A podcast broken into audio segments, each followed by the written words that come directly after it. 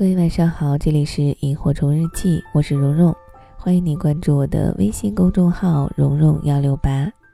今天想给大家分享李健的一篇文章，叫做《读书的无用与有用》。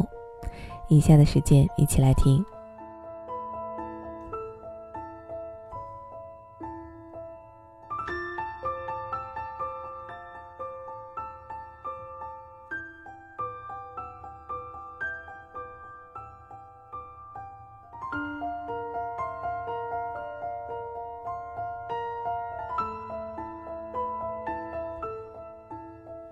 所谓读书的意义，大概就是让人眼界更开阔，对自我有更清醒的认识，而不至于狂妄。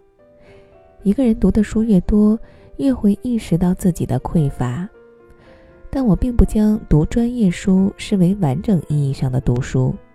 在我看来，一个人无论从事什么行业，都应该读一些人文社科类的图书。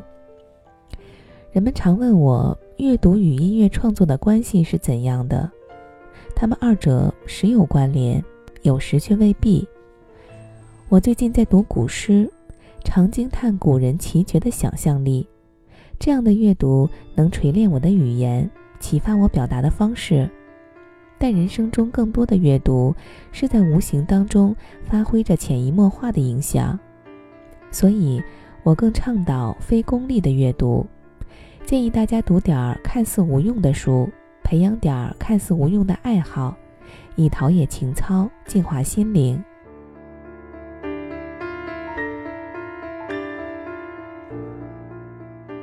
实用主义是我们今天特别要警惕的，这一点从当今大学基础理论类专业的冷清与应用类专业的火爆可见一斑。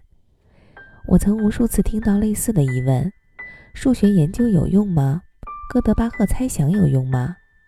要知道，没有这些基础理论的研究，就不可能有我们今天的计算机技术。一些表面看似没用的理论，建构了今天的科技。其实我读书并不多，但我喜欢反复阅读同一本书，尤其是经典作品。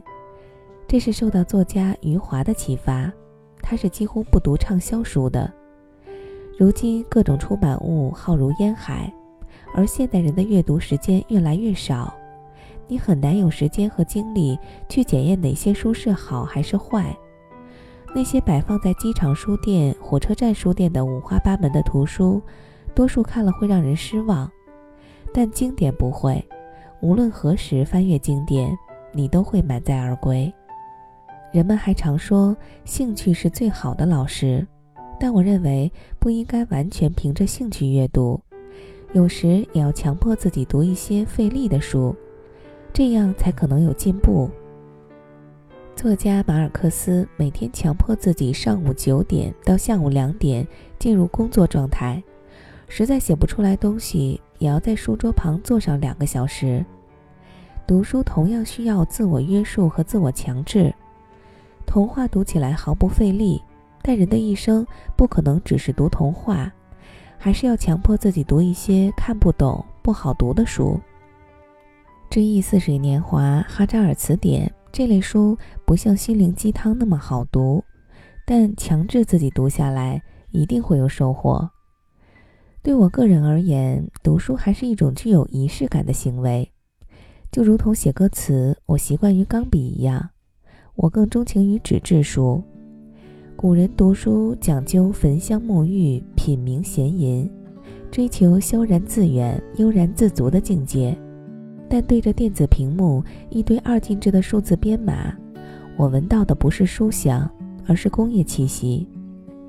就像现在网络如此发达，还是有许多爱乐人搜集老唱片、音乐 CD 一样，仪式感让阅读悦目、悦耳、悦心，更有味道。也更为神圣。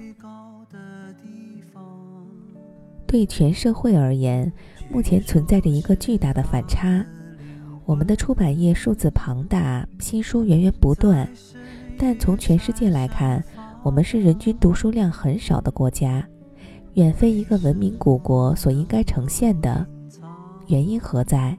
这值得我们深思。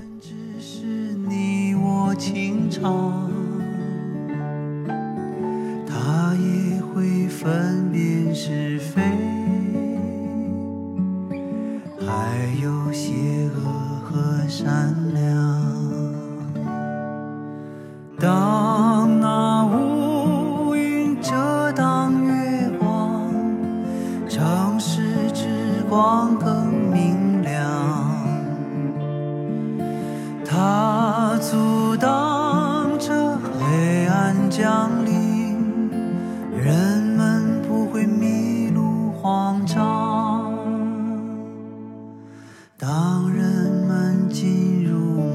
梦乡，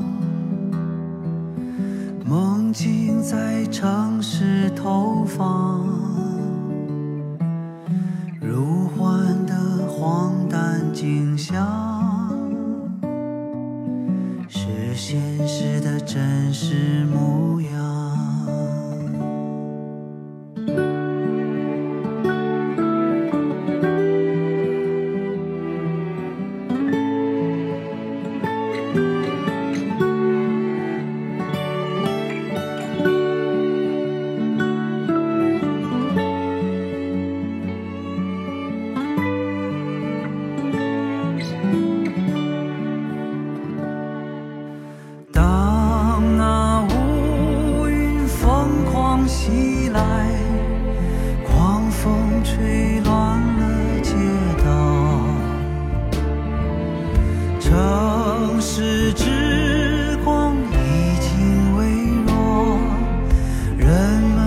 还是惊慌失措。